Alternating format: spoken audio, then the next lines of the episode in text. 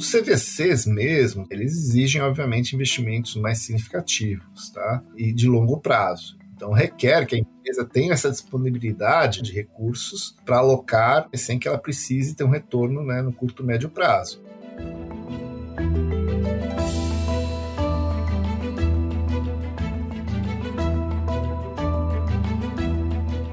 Olá, mentes inquietas e curiosas do século XXI. Estamos começando mais um The Shift, o seu podcast sobre inovação disruptiva. Eu sou a Cristina Deluca. E eu sou a Silvia Bassi, e como sempre a gente está aqui para falar sobre disrupção, porque a ruptura é a única constante do século XXI.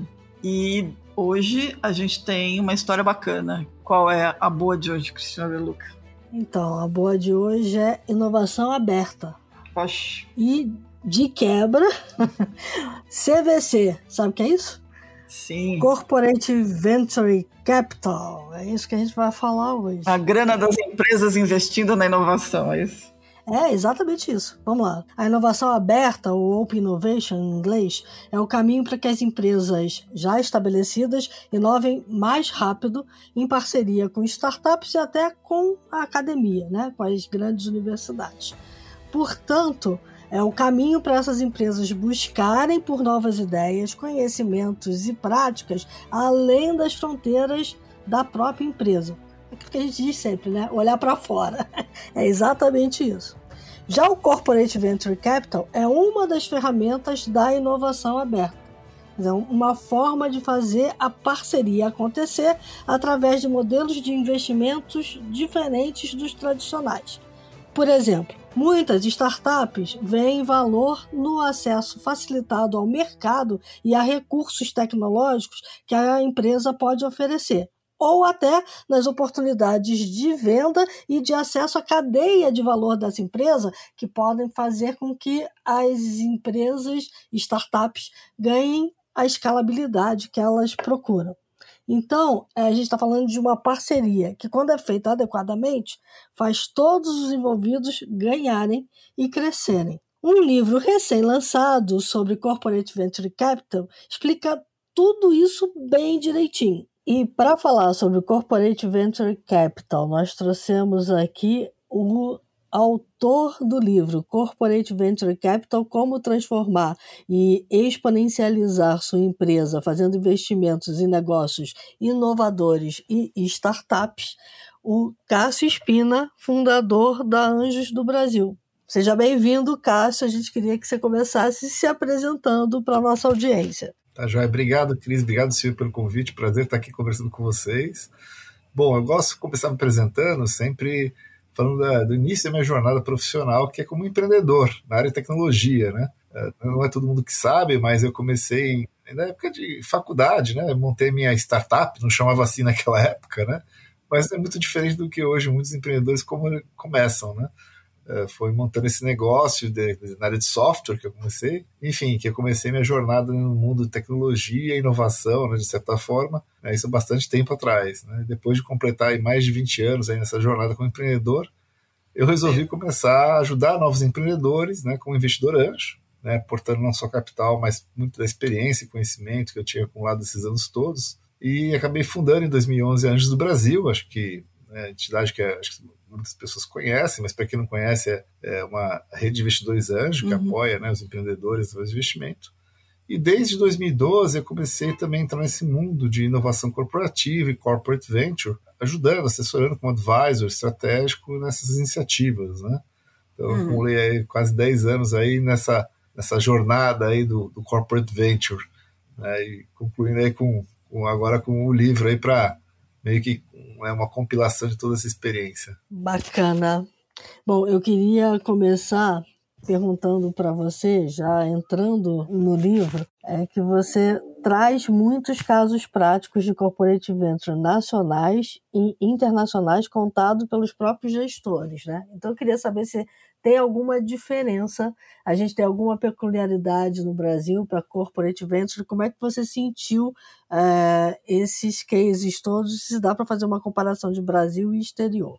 Não, perfeito. Acho que assim, claro, o Brasil tem peculiaridades né, intrínsecas, né, nosso mercado, nossa economia, o seu estágio de maturidade que exigem, né, de adaptações. Com prática geral, né, com boas práticas, eu digo, elas, a gente segue, busca seguir o que é feito internacionalmente. Né? Acho que a gente tem que, como eu falo para todo mundo, né, aprender os acertos e também com os erros dos outros, né? Então acho que a vantagem que a gente tem aqui é essa, justamente. Talvez começando assim, mas, ou se expandindo nessa ativa, vamos dizer, mais recentemente só, tem uma história toda por trás e por isso que eu trouxe né, esses estudos de caso, convidei esses coautores aqui que eles, vão, de certa forma, né, complementaram muito bem né, toda, toda a experiência, com a experiência deles, como né, deve se fazer né, e essas lições aprendidas. Né? Então, em termos gerais, eu diria assim: tem muitas similaridades, mas claro que o Brasil tem suas peculiaridades específicas, desde aspectos, vamos chamar assim, jurídicos, regulatórios, né, que precisam ser observados quando vai ser, né, fazer essa atividade, até questões relacionadas a,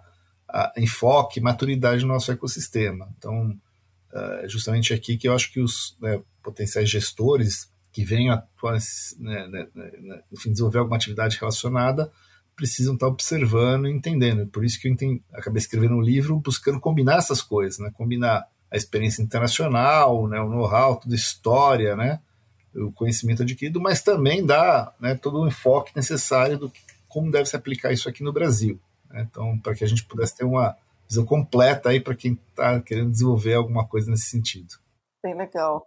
É, então, no, no, no, prefácio do livro, o Silvio Genesini ele fala uma coisa interessante, porque ele, ele, ele comenta sobre tudo que está no livro, e o livro, para quem não leu, super recomendável, porque ele é quase um manual de sobrevivência, né? Mais do que um manual de sobrevivência, é uma prova de que quem faz pode se dar muito bem, porque tem os cases. E aí o, o Silvio fala de uma coisa interessante, que as corporate venture, é, as CVCs, né? E acho que é legal você, Cássio, dar uma, uma localizada da diferença, o que, que é realmente o corporate venture capital, o corporate venture builder, né? Porque são conceitos às vezes diferentes, mas vão para a mesma linha. Mas ele fala que uma coisa interessante de todo mundo que pratica é que as empresas acabam tendo que viver uma, uma vida ambidestra, né? Ao mesmo tempo que elas estão tocando o negócio, que é o pré-existente, é o da empresa, né? Elas têm que conseguir garantir o nascimento e, e o crescimento de uma startup que pensa um pouco diferente. E aí ver como é que você não mata uma coisa com a outra. Isso eu acho muito legal. Então, acho que dentro desse conceito, o, o, você podia trazer um pouco dessa visão de como está configurado o corporate venture hoje, né, e, e, que mudanças que ele, que ele traz para as empresas que vão avançar? Eu acho que faz, sim, com certeza, Silvio. Acho que assim, tudo isso, obviamente, né, o corporate venture capital, o corporate venture building, ou mesmo né, transações de fusões e aquisições, M&A, né, que a gente chama uh, startups, ele está dentro de um guarda-chuva que faz parte da estratégia de inovação né, das companhias. Uhum. É, a estratégia de inovação ela tem, obviamente, uma abrangência mais ampla e o Corporate Venture Capital é, eu diria assim, é a, a ferramenta mais uh, avançada ou mais para um estágio de maturidade mais avançado que as corporações tenham né, dentro da sua estratégia de inovação. Por que disso? Né? Porque realmente são as iniciativas de investimento que vão poder trazer maiores resultados né, em termos de inovação para a empresa. Obviamente exige né, um, capital maior né, de alocado para isso, mas também é um capital que traz um retorno né, financeiro intrínseco ao próprio investimento, claro que desde né, de que seja bem, vamos chamar assim, gerenciado, né, tem uma, uma gestão realmente competente para fazer isso, e, tá, e os resultados estratégicos e sinérgicos com o negócio. Então, enfim, o Corporate Venture Capital é, sim, sem dúvida, estágio de maior maturidade que qualquer corporação queira fazer nessa linha que você comentou, Silvia, da ambidestria, né? Porque dentro desse, desse enfoque, quer dizer, como você falou, as empresas, claro, precisam tocar o seu dia a dia, precisam ter as inovações, inclusive né, incrementais, que vão fazer a melhoria do seu negócio, dar resultados de curto prazo, mas também tem que ter esse olhar estratégico no médio e longo prazo, que é onde as grandes transformações vão podem impactar o negócio dela significativamente e onde ela tem que estar um passo à frente né, dentro dessa, dessa evolução e estejam preparadas para o que vai acontecer. Né? E aí você tem as ferramentas, né? especificamente né, o Corporate Venture Capital, é, é, eu pelo menos defino como toda atividade da empresa que envolve investimentos né, em participação, né, participação societária e negócios inovadores, né, muito conhecidos, obviamente, como startups. Eu não gosto só do assim, restringir a startups, eu, eu coloco um, um conceito um pouco mais amplo, né?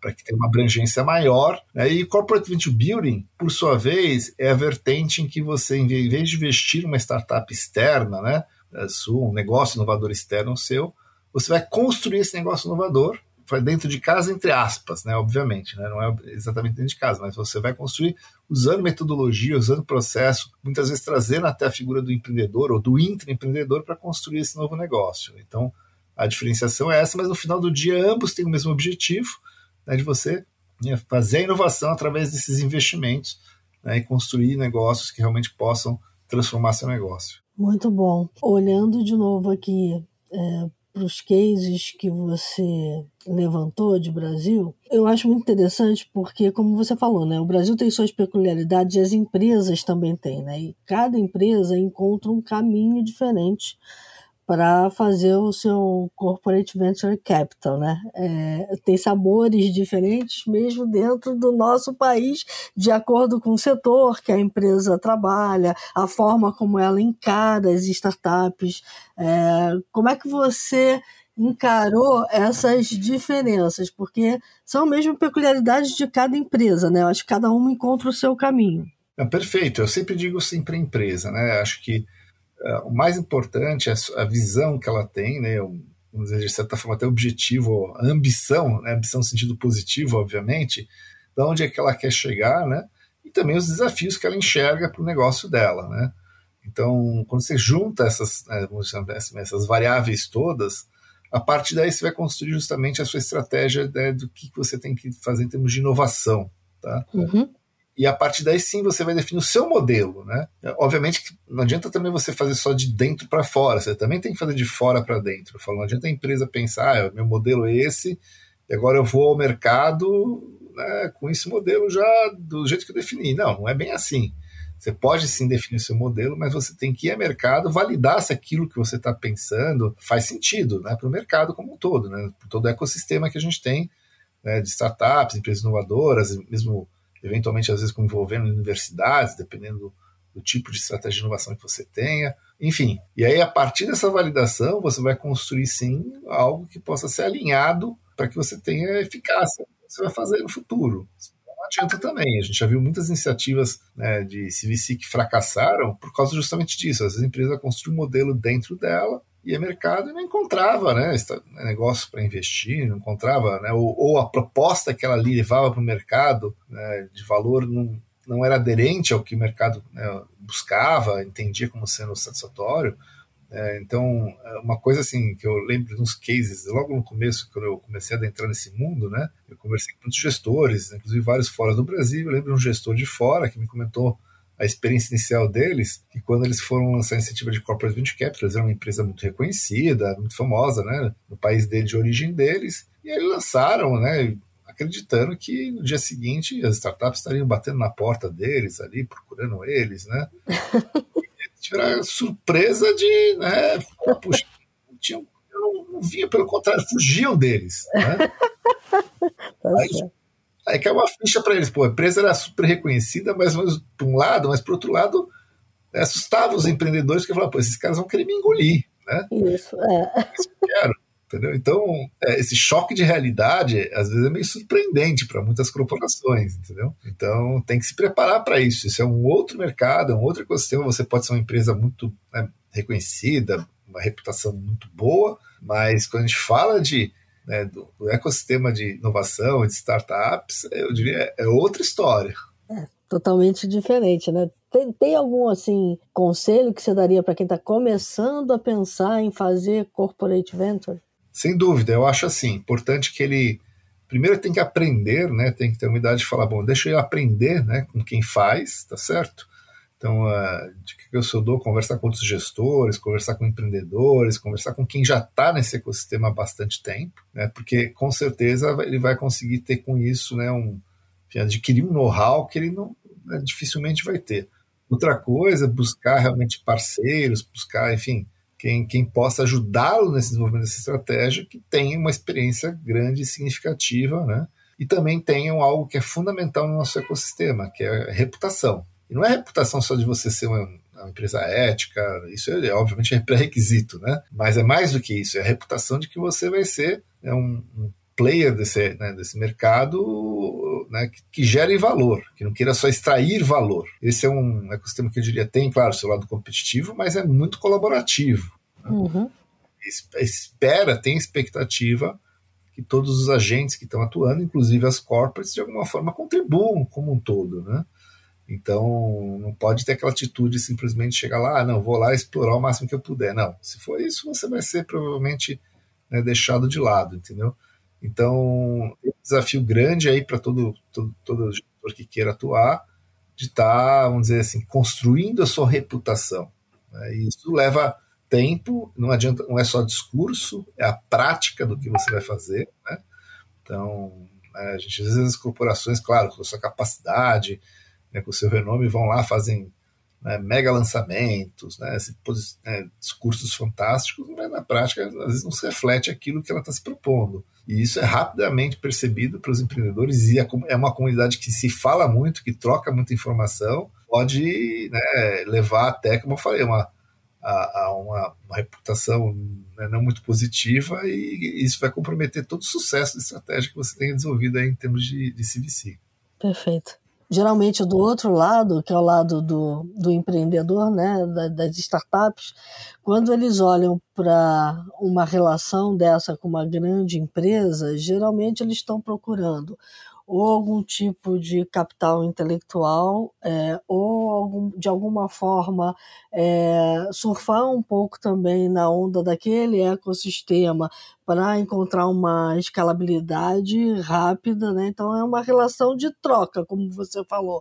É, como é que você tem sentido, você que lida muito com startups, como elas têm enxergado essa possibilidade? Bom, assim, eu acho que tem evoluído bastante essa visão, né? Eu acho que no começo, acho que as startups tinham muito receio, né? Como eu falei, né? Será que esse cara não vai engolir? E algumas corporações também, quando começaram, por falta de conhecimento, vinham com práticas que eu diria assim que afugentavam muitas startups, né? A gente via os primeiros programas que eram lançados com coisas do tipo, não, eu vou fazer um trabalho com você, mas minha propriedade intelectual vai ser 100% minha, ou eu vou investir em você, mas eu quero o controle da sua startup, né? Isso hoje uhum. já né, já passou, mas no começo realmente houve esse tipo de prática, e isso assustou inicialmente né, os empreendedores, porque para quem está né, desenvolvendo o seu negócio, inicialmente ele quer ter né, flexibilidade, agilidade, quer ter, né, e também, obviamente, domínio do negócio nessa fase inicial. Mas hoje eu acho que já começa a se ter um entendimento melhor, mútuo, né, do que são as práticas assim, adequadas, e as startups estão começando a ver, porque assim as corporações podem ser parceiros que ajudem elas a alavancar, afinal, né? As corporações uhum não só recursos financeiros, mas recursos humanos, mas tem uma coisa que tem um grande valor que é o acesso ao mercado, né? Elas têm Isso. possibilidade de escalar muito rápido essas startups, né? Isso, sem dúvida nenhuma, atrai todo empreendedor se ele conseguir de alguma forma junto com isso. Agora, não é um processo simples e fácil, né? Não é um processo óbvio, né? Até uma coisa que eu sempre deixo claro para toda a corporação, né? estruturar uma iniciativa de CVC não é ir lá simplesmente, ah, vamos montar um fundo, contrato aqui um gestor para do fundo e vamos sair atrás de startups para investir. Falo, bom, você começou fazendo isso sem cuidar antes de dentro de casa, de preparar sua empresa para poder se extrair o maior possível de sinergias e também gerar valor para a startup e ao mesmo tempo receber o valor que a startup pode gerar para você, assim, provavelmente sua estratégia de CVC não vai gerar, não vai, não vai ter sucesso, então, dificilmente vai ter sucesso. Talvez até gere algum resultado financeiro, mas o resultado estratégico não vai vir. Então, uhum é essencial que todo mundo que queira adentrar nisso, antes, né, tem que fazer a sua lição de casa, né, literalmente. trabalhar a cultura da empresa, trabalhar a questão de metas, criar um alinhamento, capacitação, enfim, tem todo um trabalho prévio essencial para que você consiga depois fazer sim seu CVC né, efetivamente gerar o resultado estratégico que você busca. Isso que você falou é legal, eu queria emendar, que eu ia fazer uma pergunta, é o seguinte, no, no, texto, logo no começo, você menciona, você cita um estudo da UI com a Endeavor e a Insper, em que eles descrevem que o CVC tem que envolver a busca deliberada por novas ideias, conhecimentos e práticas além das fronteiras da empresa. Esse deliberado vai um pouco ao encontro do que você estava falando agora, porque é, não é assim, ah, é, vamos buscar. Né? É, é, quando você fala em deliberado, você está dizendo que tem um plano, né, que tem uma visão de curto, médio, longo prazo, que a empresa, na minha, na minha opinião, ela necessariamente já deveria estar numa jornada própria de transformação digital e já deveria ter, por causa do entendimento do que, que falta dentro dela, ter criado uma iniciativa open, né, de, de buscar fora aquilo que ela não tem, seja para substituir a equipe de P&D, seja para fazer novos produtos, seja porque identificou mercados adjacentes que ela quer entrar, mas ela tem que ser, esse deliberado vem muito de um pensamento interno. E aí a, a minha pergunta para você é a seguinte: as empresas estão conseguindo se munir de informações para criar esse deliberado com muita clareza? Então, assim, uh, eu diria assim, algumas eu diria que sim, que estão sim, né? Tem uhum. consciência clara, estão realmente estruturando bem, tem um planejamento bem, bem estruturado, enfim, bem formatado. Mas a gente vê iniciativas que às vezes geram dúvidas, né? Se houve esse trabalho, se estão indo mais numa onda, né? Dizendo, ah, tá. concorrente ou porque um outro player do mercado fez, eu vou fazer, né? Mas sem ter, vamos dizer assim, toda essa preparação prévia, entendeu? Então isso gera preocupação porque a experiência, né? Você vê vários casos, né? No livro eu relato até um pouco da história, né? Se fala que uh, já tivemos quatro ondas, né?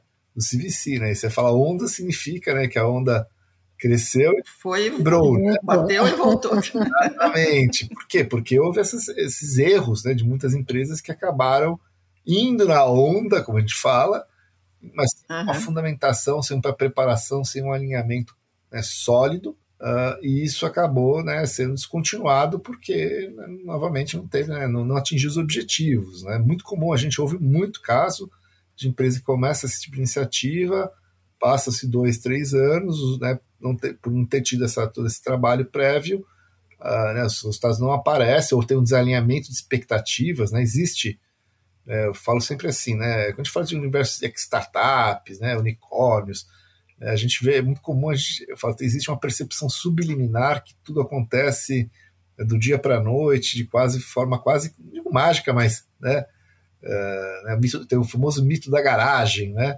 Uhum. Foi lá, empreendedor na garagem, criou um negócio, virou né, um seguinte, não é? Aí bota, bota, bota as empresas que estão investindo lá na garagem do prédio, não vai rolar. É, não é assim, né? A história, a realidade é bem diferente dessa, né? Então, uhum. isso são coisas que demoram, levam tempo, né, para amadurecerem, por mais que até cada vez tem, a velocidade tenha aumentado, tem acontecendo cada vez mais rápido, ainda são estratégias de médio e longo prazo. Né? Não é coisa que você vai colher resultado em um, dois, três anos. São resultados que você tem um horizonte de cinco anos para frente. Né? E a gente sabe que as empresas elas são muito né, motivadas pelos seus resultados de curto prazo, né? Entrega de resultado trimestral, resultado anual, né? É, e isso né, tem um, cria, assim, tem um certo assim, desalinhamento intrínseco, que se você não trabalhar isso, como eu falei, vai, vai naufragar, né? Uhum. O pessoal não vai conseguir né, ter o fôlego necessário para sustentar isso né, dentro dessa jornada, que é uma jornada que realmente demanda tempo. É, a, a, a, gente normalmente vê muitos cases de corporate venture que são é, quase que paralelos ao que a empresa faz. Né? Então a empresa tem algumas dores que no dia a dia ela não consegue parar para resolver. É, vou, vou, dar um exemplo: uma fabricante de concreto que tinha um problema enorme com roubo do concreto que ela estava entregando. Né? E aí ela passa a medir melhor aquele concreto que ela está entregando para cada cliente para que não haja o desvio no meio do caminho e que o cliente saiba que ele está recebendo com a, a, aquela quantidade exata que ele comprou e ela saiba é, se houve perda no meio do caminho ou não. Né? E, e isso é uma dor que a empresa não vai parar para fazer no dia a dia. Né? mas que acrescenta muito no negócio dela e uma startup pode resolver. Tem muitos cases assim, você encontrou muitas dessas é, empresas que, na verdade, olham para o corporate venture para resolver dores próprias e dores do, do seu cliente, que elas não conseguem parar para resolver? Sem dúvida, acho que uh, com certeza você tem esse tipo de dores, como você falou, mapeadas, e que uh, certas inovações podem ajudar a resolver esse tipo de dor de uma forma diferenciada, né, uma forma realmente inovadora. Tem um case, uma vez que eu vi de inovação que eu vi parecido com esse, você comentou de na área de transportes, né, tinha muito problema de, de fraude, roubo de pneus de caminhão, né, a pessoa trocava o pneu, o caminhão saia com um pneu, chegava e voltava com outro. Uhum. ah, que beleza. É, então, existe. Acontece, né, e aí, putz, tinha problema, tinha que inspecionar, né, gente para ficar inspecionando o tempo todo, enfim, trabalho né, manual complexo. E aí uma startup usando né, um sistema de, né, de reconhecimento de imagem uh, por inteligência artificial, resolveu o problema, né? O caminhão chegava lá, tinha na entrada, no portão da entrada, tinha dois, duas uh, câmeras que automaticamente identificavam, né, monitoravam e se tinha alguma coisa né, diferente, divergente, alertavam automaticamente. Então são inovações que sim geram valor de uma forma de, com resultados de curto prazo. Agora, essas são as inovações que a gente chama mais incrementais. Uhum. Elas, elas, se pagam, geram resultados no curto prazo, são bacanas, mas a gente não pode esquecer né, que as, as, inovações que trazem grandes transformações ou grandes resultados são as inovações de médio e longo prazo. Né? Uhum. São aquelas que realmente são as chamadas né, inovações uh, radicais e até as inovações disruptivas, aquelas que você cria novos produtos ou acessa no, novos mercados ou transforma completamente seu negócio. Né? Sim. Então, essas que você saber que vão demandar tempo, né? Tem alguma dessa que, que você é, chegou a mencionar no livro ou não? Então, assim, é, especificamente assim, a gente não citou né, casos específicos assim dessas transformações, mas tem vários cases assim, né, que a gente já viu aí acontecendo no mercado, né? Uh, tem um case, vai, vamos falar de um case especificamente agora, se for do livro, que eu lembrei agora, que é o case da Naspers, né? Pouca uhum. gente conhece Naspers uhum. pelo nome, mas conhecem com certeza algumas das empresas que ela investiu, né? Aqui no Brasil especificamente, a Naspers, por exemplo, é dona do iFood, né? Todo mundo conhece iFood, né? Então, é, foi um investimento que ela fez aqui, mas é interessante conhecer a história original da Naspers. Né? A Naspers começou, era um, começou não é até hoje um grupo sul-africano, né? então acho que é legal porque é vem de um país também em desenvolvimento, né, como o Brasil, uh, e num setor né, que é um setor que está sofrendo transformações significativas, e vocês conhecem bem, que é o setor de mídia. Né? Mídia. Uhum. Então, só que eles tiveram uma visão muito interessante lá, isso na meados da década de 90, com o advento da internet, que o setor deles ia ser transformado, ia ser até disruptado, de certa forma, né, para a internet. E eles falaram, bom, a estratégia que eles montaram na época foi assim, bom, a gente está vendo que a gente vai sofrer com isso, então vamos né, nos antecipar e vamos entrar nesse mercado, mas entrar não diretamente, porque eles falavam, a gente talvez não tenha, né, enfim, né, sozinhos a gente não vai conseguir. E criaram uma estratégia justamente de CVC, de Corporate Venture Capital, investindo em várias empresas no mundo, né, isso é estratégia global, inclusive, né, é, porque ele fala, ah, só aqui na África do Sul né, é um mercado que não é tão né, significativo, vamos ter que olhar para fora. E começaram a investir no mundo inteiro, né, como foi aqui no Brasil, né, Estados Unidos, Europa, especificamente, isso já faz bastante tempo, né, com, no começo dos anos 2000, viram uma empresa, pegou um exemplo, né, investiram já mais de centenas de empresas, né, uh, enfim, globalmente, e uma dessas empresas que eles investiram na época, chamada Tencent, né, também acho que o nome talvez não é muito conhecido aqui no Brasil, mas o aplicativo dela é um pouco mais, apesar de não, não, não ser é, atualmente né, comercializado aqui no Brasil, chamada WeChat, né, uhum, uhum. um WhatsApp, só que usado na China, né, só que ele é muito mais que um WhatsApp, porque lá ele é uma plataforma que você faz tudo por lá, você compra comida, né, como o caso do iFood lá está tá dentro dele, ele é conectado com outros aplicativos, chama o táxi, eh, enfim, faz tudo por ele, transaciona financeiramente, inclusive. Né? E esse investimento na época foi um investimento significativo, eles investiram cerca de 30 milhões de dólares né, na época, isso era bastante significativo na época, e pegaram uma participação de 30% nessa empresa. Tá? Uma participação minoritária, né, significativa, mas minoritária. Né? Bom, essa empresa hoje, Tencent, vale, né, não sei o número mais recente atual, mas é na ordem de algumas centenas de bilhões de dólares. Exato. O investimento que era 30 milhões de dólares se transformou no investimento de várias dezenas ou centenas, de algumas centenas de bilhões de dólares. Você viu quanto que é o potencial de resultado. Agora, para isso, gente, né, eles tiveram, como eu falei, investir em centenas de empresas, uma estratégia consistente, uma estratégia de longo prazo. Né, esse investimento não aconteceu para o dia para a noite, né, assim, o resultado. Né, falei, demorou mais de 10 anos para amadurecer. Então, esse é um case que eu gosto tá, muito, porque mostra assim, se você tiver uma estratégia consistente, com visão de longo prazo, né, você sim vai colher resultados. E, claro, fizeram muitos investimentos que deram errados também, né, e faz parte do processo, entendeu? É, agora, na somatória, no portfólio, como a gente fala, sim, né, você, se você tiver uma estratégia bem feita e uma execução também é, muito, bem estruturada, com gente que conheça muito bem o mercado, você vai ter resultados muito positivos. Verdade. Mas aí a gente, a gente entra num, num terreno que é, é, o seguinte: uma empresa, quando ela decide fazer isso e montar mesmo uma estrutura séria, ela tem que estar disposta a entender que uma parte desse dinheiro pode não gerar frutos. Né? É, a gente limita muito a, o universo dos CVCs a grandes empresas, Cássio, quando a gente pensa dessa forma? Então, os CVCs mesmos, né, eles exigem, obviamente, investimentos mais significativos, tá?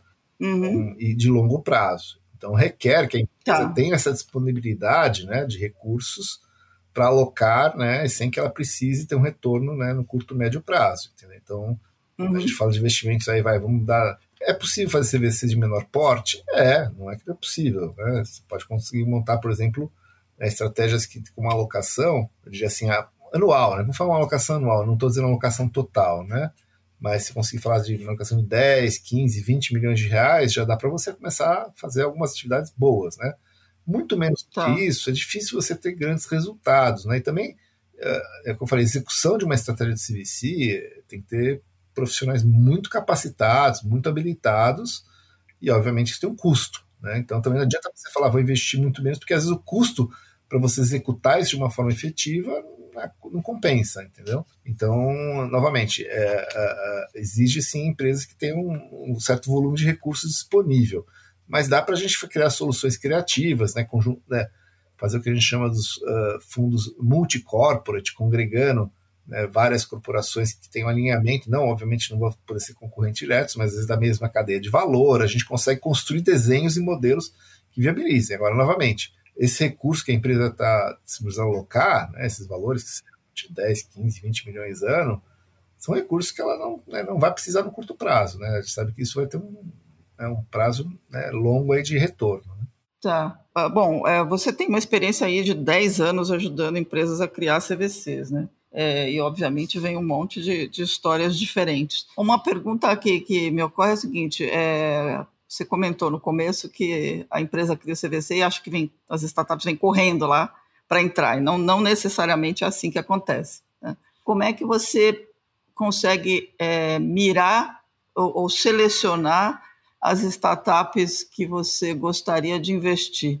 É, tem muita gente que faz hackathon, tem muita gente que faz aquele monte de, de inscrições. É, tem, um, tem uma regra, tem um caminho para você descobrir qual startup tem fit, vai, usando o jargão da, da área, com o que você está precisando fazer? Tem sim, Silvia, tá? E assim, é talvez o menos óbvio para muita gente, tá? Uhum. As melhores startups, aquelas que têm melhor fit, elas tipicamente vêm por indicação, tá? Olha, tá. Muitas corporação que vai às vezes anunciando, fazendo mega, né, mega divulgações, investindo às vezes né, recursos bastante altos, fazendo eventos, né? Não que a gente seja contra, acho que isso tudo é ótimo para ela se posicionar no mercado, para ela mostrar o que ela está fazendo, ok. Mas assim, uhum. efetivamente, as startups que vão ter maior potencial, você vai conseguir utilizando a sua rede de relacionamento. Por isso que é extremamente tá. importante você ter uma conexão muito forte com o ecossistema como um todo. Porque no final do dia é, é assim que funciona, tá? É alguém que conhece alguém que vai te falar, olha, tá aqui, ó, esse, essa startup, esse empreendedor, nem só startup, o empreendedor, esse é o empreendedor certo para você estar tá aí conversando, que vai ter um fit interessante com você, né? Legal. É, é, parece meio estranho, você fala, né, pô, estamos vendo uma área tecnológica, tudo, né? Mas ainda né, é um ecossistema que funciona nessa base do relacionamento.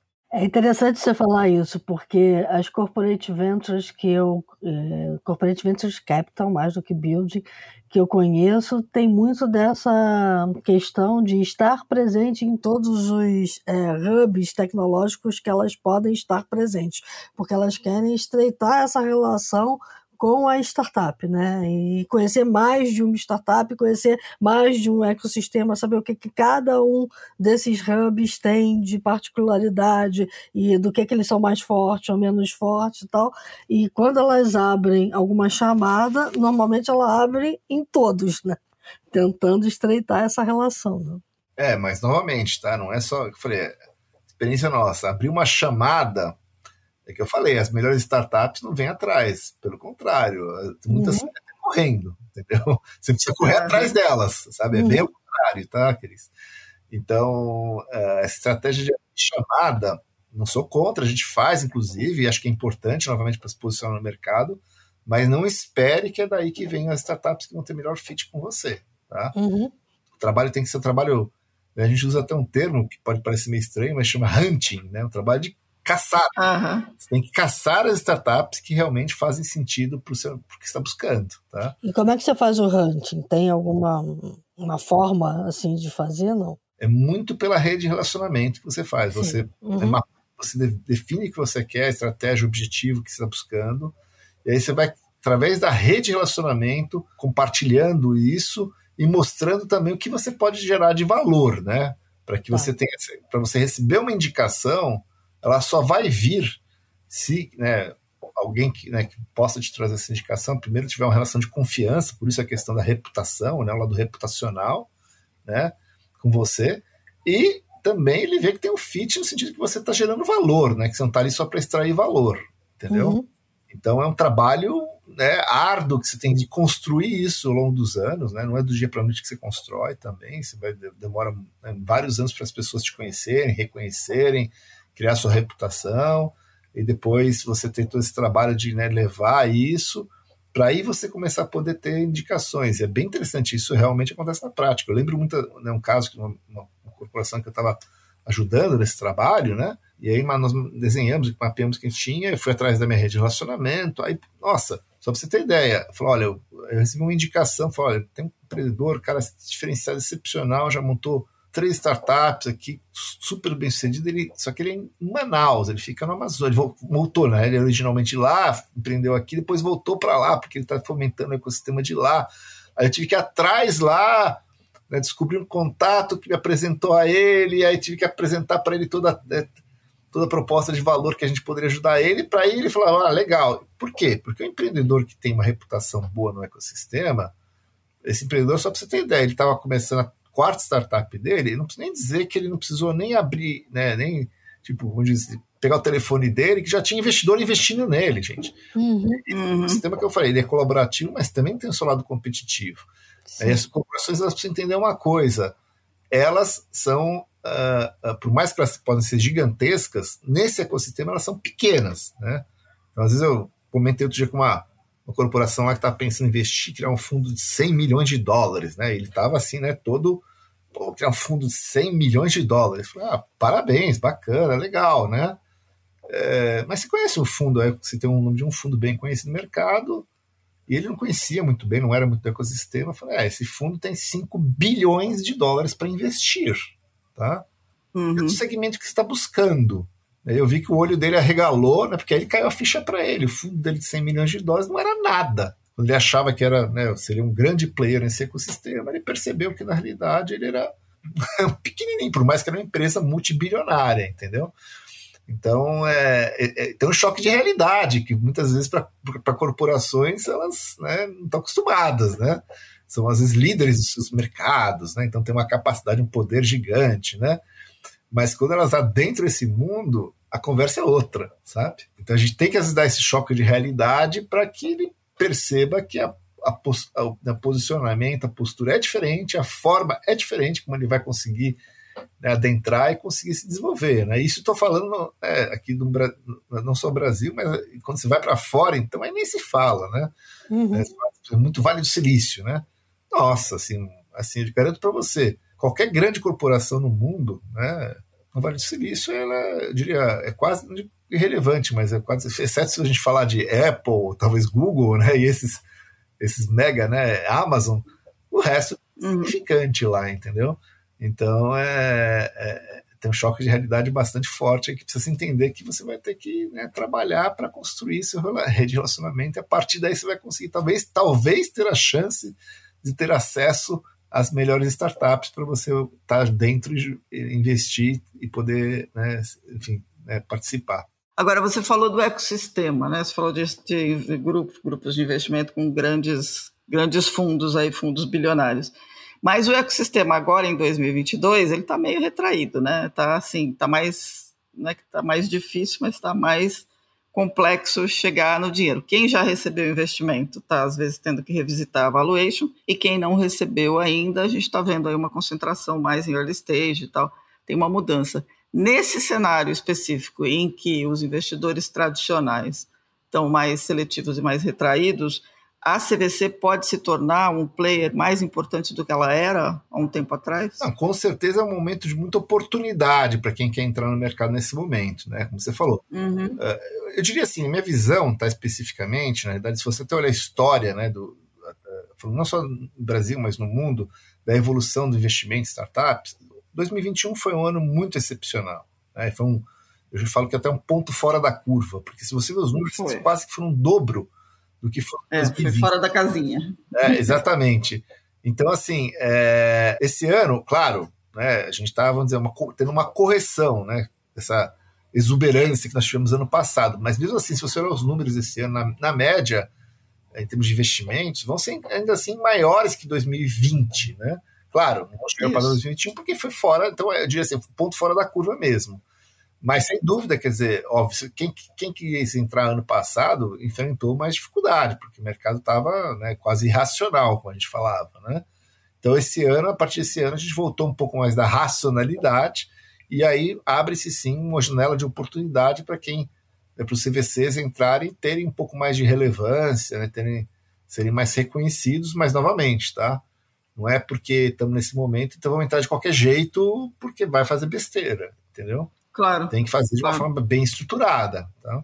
Bem legal. Tem uma, uma questão aí para mim que é assim, a, a, diferença talvez seja que o CVC ele não está é, olhando para as investidas com o propósito de simplesmente investir e deixar ela crescer e pronto. Né? Ele também está olhando para o próprio negócio. É meio que um caminho de conseguir criar uma espécie de, de, de, simbiose aí entre o que, o que ele precisa, o que a startup está trazendo para o mercado, que pode se tornar tão disruptivo que ela pode se transformar numa coisa muito grande associada a essa empresa pré-existente. Aí tem muito de entender para onde o negócio da CVC está indo, né? Porque senão ela não consegue fazer essa equação correta. Com certeza, ele tem que ter um, uma visão né, do que, que ele vê em termos de tendências né, da inovação, uhum. né, do, do, setor que ele está atuando, para poder, né, com esse mapeamento, poder né, começar a buscar investir né, em potenciais né, tecnologias ou inovações que possam amanhã até disruptar o seu próprio negócio, tá certo? Uh, então é, é, por isso que esse trabalho prévio é importante para ele poder ter isso bem, bem é, enfim, mapeado, né? Né? E a partir daí sim a estratégia dele ser bem consistente com o que ele está buscando, entendeu? Senão vai virar no final, né, na melhor das hipóteses, só um retorno financeiro, não que seja ruim, mas não é o que vai fazer sentido, né? Alocar capital só para ter retorno financeiro, talvez seja melhor alocar no próprio negócio dele originalmente, né? E é um cuidado também que eu alerto muitos dos CVCs, né? Às vezes a gente vê às vezes as CVCs entrando, aí pô, investe num, né, num, até num outro fundo, ou contrata um gestor de fundos para investir, uh, mas não tem um alinhamento estratégico, né? E digo alinhamento estratégico não é só um discurso, né? Ali, ah, não, vamos lá.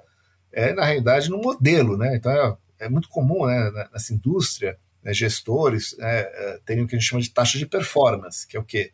É quanto de uma, uma parte do resultado gerado vai para o gestor, tá certo? Uhum. Só que se você pega e constrói essa taxa de performance apenas na métrica financeira, esse gestor vai buscar resultado financeiro, não resultado estratégico no final do dia. Por mais que o discurso seja do buscar resultado estratégico, na prática é história, todo mundo vai olhar né, para qualquer meta que você tem que cumprir. A meta é resultado financeiro e vai buscar resultado financeiro. Isso pode criar grandes desalinhamentos né, entre uh, a sua estratégia de CVC e o que você busca efetivamente, esse gestor que está aí te ajudando. Então, precisa tomar cuidado, né? Eu diria assim, né? Aquela velha frase que a gente fala que o diabo mora nos detalhes, tudo de é. si é uma verdade absoluta, né? Uh, então, uh, não adianta só pensar no né, pensamento estratégico no sentido de falar, ah, não, a estratégia é fantástica, mas se você não cuidar nos nesses detalhes todos, na prática, a tua estratégia vai sucumbir né, uma execução falha, uma execução desalinhada. Tá. E, e você, você criou a Anjos do Brasil junto com a Maria Rita lá em 2011, né? O, o, o, trabalho da Anjos do Brasil, ele pode participar de um, de um grupo como esse, para uma empresa que está pensando em CVC, pode ser uma espécie de bicicleta de rodinhas para o próximo passo? Na verdade, são, é, são é, vamos dizer, estágios diferentes normalmente que a gente olha. Né? O Brasil olha muito investimento anjo, que é um estágio bem early stage, agregando valor. Né? Claro uhum. que pode ter sim muita sinergia né? no sentido do que a gente ora, investe para eventualmente um se depois, numa próxima rodada, aí investir. E a gente tem esse relacionamento, né?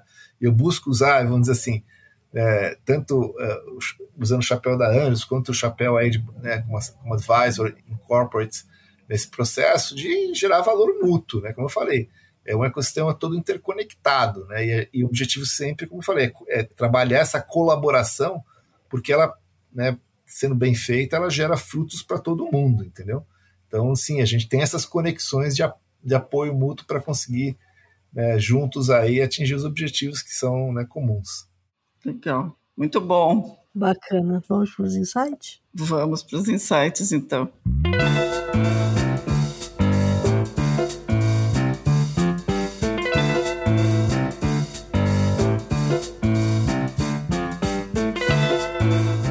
Cássio, você quer dar a sua dica?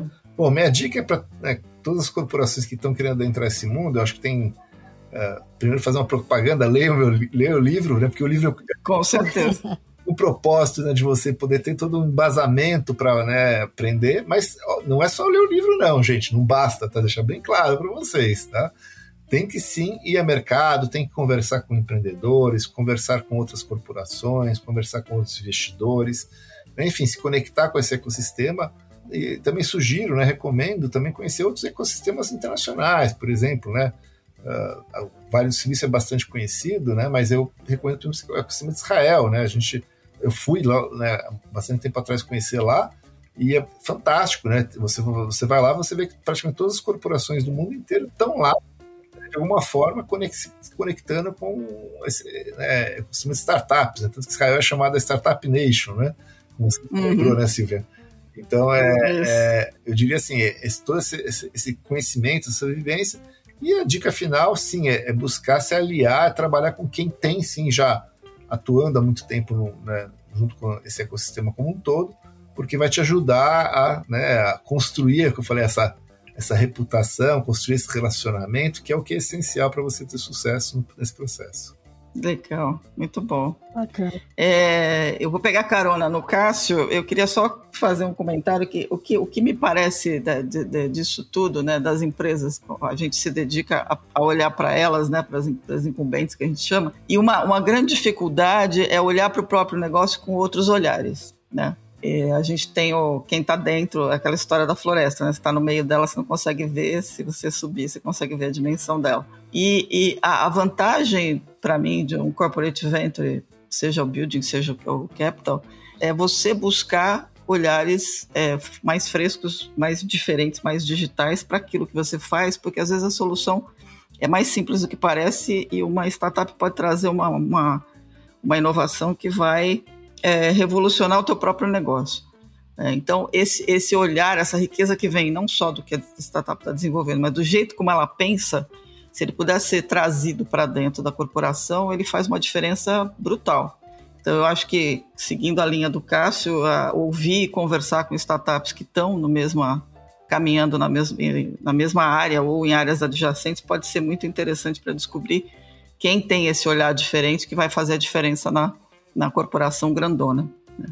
É, a dica que eu tinha do livro é o Startup Nation, né, que é a Nação Empreendedora, que é o livro é, que é famoso, todo mundo lê e vale a pena ler. É um livro que foi lançado. O livro é de 2011, na verdade, mas é um livro que continua atual, que é a história de como é que, a, como é que Israel se transformou numa nação que fosteriza, né, que, investe e privilegia o empreendimento, o pensamento empreendedor como uma coisa importante para crescer, né, um corpo inteiro crescer. Então, fica a dica aqui do Startup Nation, é a nação empreendedora, a história do milagre, milagre econômico de Israel. É do Dan Senor e do Saul Singer, e tá é baratinho, vocês encontram na, na Amazon e vale a pena ler.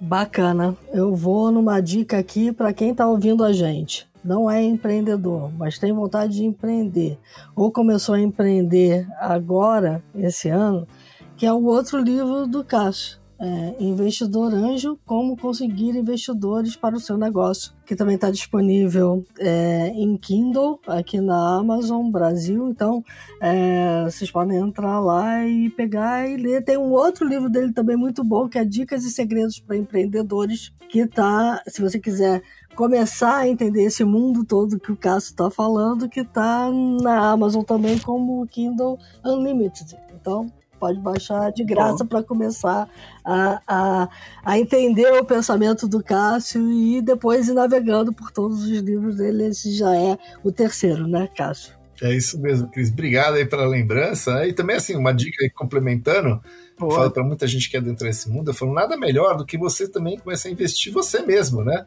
Isso. É, antes de, é de investir até com dinheiro dos outros, melhor você investir primeiro você, que aí você vai adquirir experiência prática de como é que é esse mundo.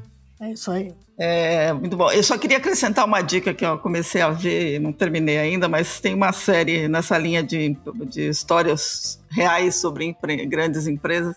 Netflix colocou no ar a, a minissérie The Playlist, que é sobre a história da criação do Spotify, que é um outro universo, né?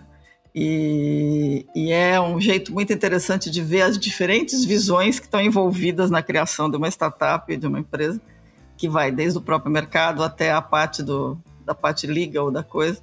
Então fica uma dica aí para quem quiser ver as diferentes visões de um mesmo de uma mesma história de sucesso, vale assistir o The Playlist aí que é bem legal. Muito bacana.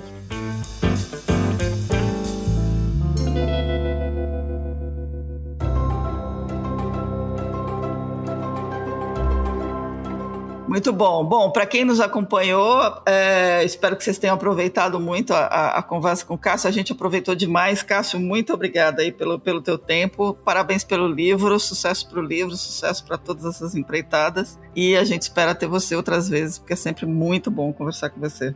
Obrigado, Silvio. Eu que agradeço a oportunidade de estar podendo compartilhar um pouco com vocês. O trabalho que vocês fazem The Shift é fantástico, eu acompanho já há muito tempo, né? já quase tanto tempo, né, Silvia? Enfim. Pois é. Bom, aí, obrigado, Cris, também, por estar, enfim, toda essa oportunidade. E para todo mundo que está ouvindo a gente aqui, estou à disposição aí. Quem quiser continuar essa conversa aqui, só me procurar. Aí tem os meus contatos aí no LinkedIn, enfim, podem me procurar. É sempre um prazer estar conversando mais. Bacana. Tá ótimo. Pessoal, dicas, sugestões, críticas, elogios, mandem e-mail para news.theshift.info. Lembrando que a The Shift não é só podcast, para quem nos conhece pelo podcast, a gente é um ecossistema de informações sobre disrupção e sobre transformação. Vão lá no site www.theshift.info, assinem a newsletter. Se quiserem apoiar a The Shift, assinem a, news, a, a The Shift, porque a gente também vive das assinaturas. E nos vemos na próxima, na próximo episódio. É isso aí. E lembre-se que enquanto a gente estava conversando aqui, o mundo lá fora mudou muito e para mudar, muita gente tomou decisões importantes. Então, é, tome boas decisões na semana que vai entrar. É isso aí.